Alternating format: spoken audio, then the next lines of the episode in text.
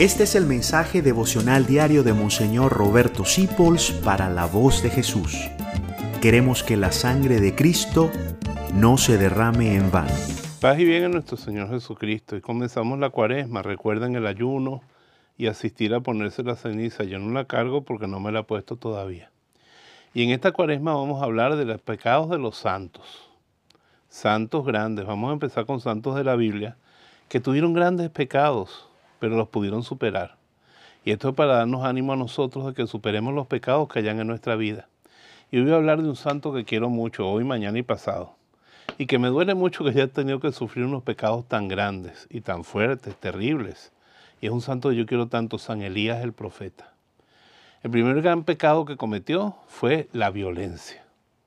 Él tuvo un gran éxito cuando hizo bajar fuego del cielo y devorar la ofrenda a Dios nuestro Padre.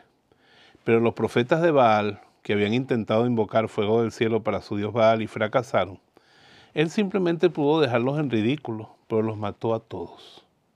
Y dicen que eran muchísimos hombres. ¿Cuánta sangre se derramó ese día? Y la derramó Elías. Y eso después tuvo estragos en su vida espiritual.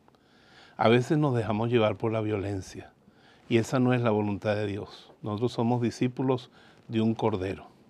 Entonces, si usted tiene como tentación la violencia, y la vamos a ver en varios santos en esta serie, pídale al Espíritu Santo que lo supere, porque nosotros nunca podemos recoger el agua derramada. Y cuando nosotros herimos un corazón con palabras, y peor todavía con golpes y con actos, eso trae muy malas consecuencias. Dios no es un Dios de violencia, Dios es un Dios de amor.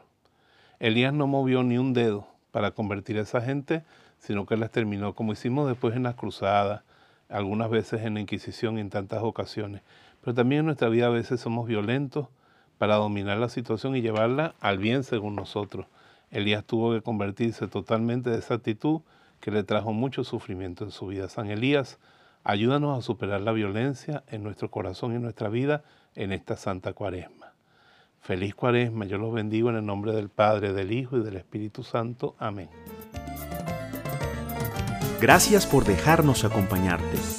Descubre más acerca de la voz de Jesús visitando www.lavozdejesús.org.be.